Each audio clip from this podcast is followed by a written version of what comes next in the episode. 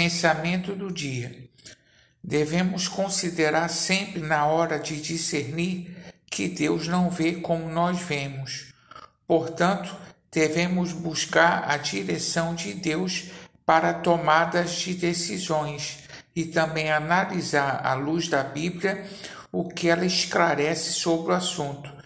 Dando um passo segundo Deus, estaremos seguros. Pastor Eber Jamil, que Deus te abençoe.